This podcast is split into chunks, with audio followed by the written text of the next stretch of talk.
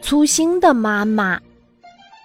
我的妈妈粗心是出了名的，左邻右舍的叔叔阿姨都这样说。比如有一天，鱼来喽，妈妈说着，把一盘大黄鱼放在了桌上，请尝尝我的手艺。妈妈在一旁得意地说：“哎呀，这条鱼怎么……呃，怎么？为了烧这条鱼，我可是费了。”妈妈还在自夸她的杰作。别说了，别说了，你自己欣赏一下吧。我喊道：“妈妈一看，愣住了。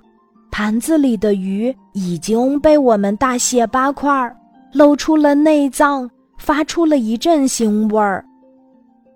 还有一件事儿，你听了更要笑疼肚子呢。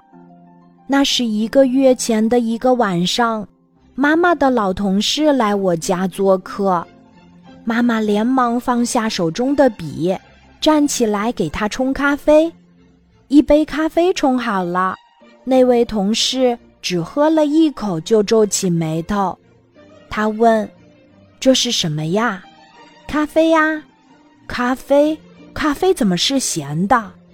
妈妈半信半疑的喝了一口。呀！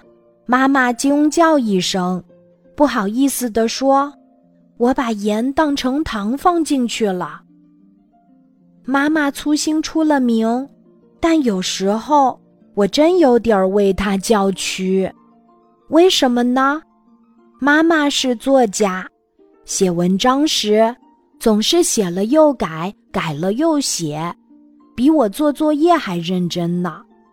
那些抄好的稿子，字迹工整美观，像要去参加书法比赛似的。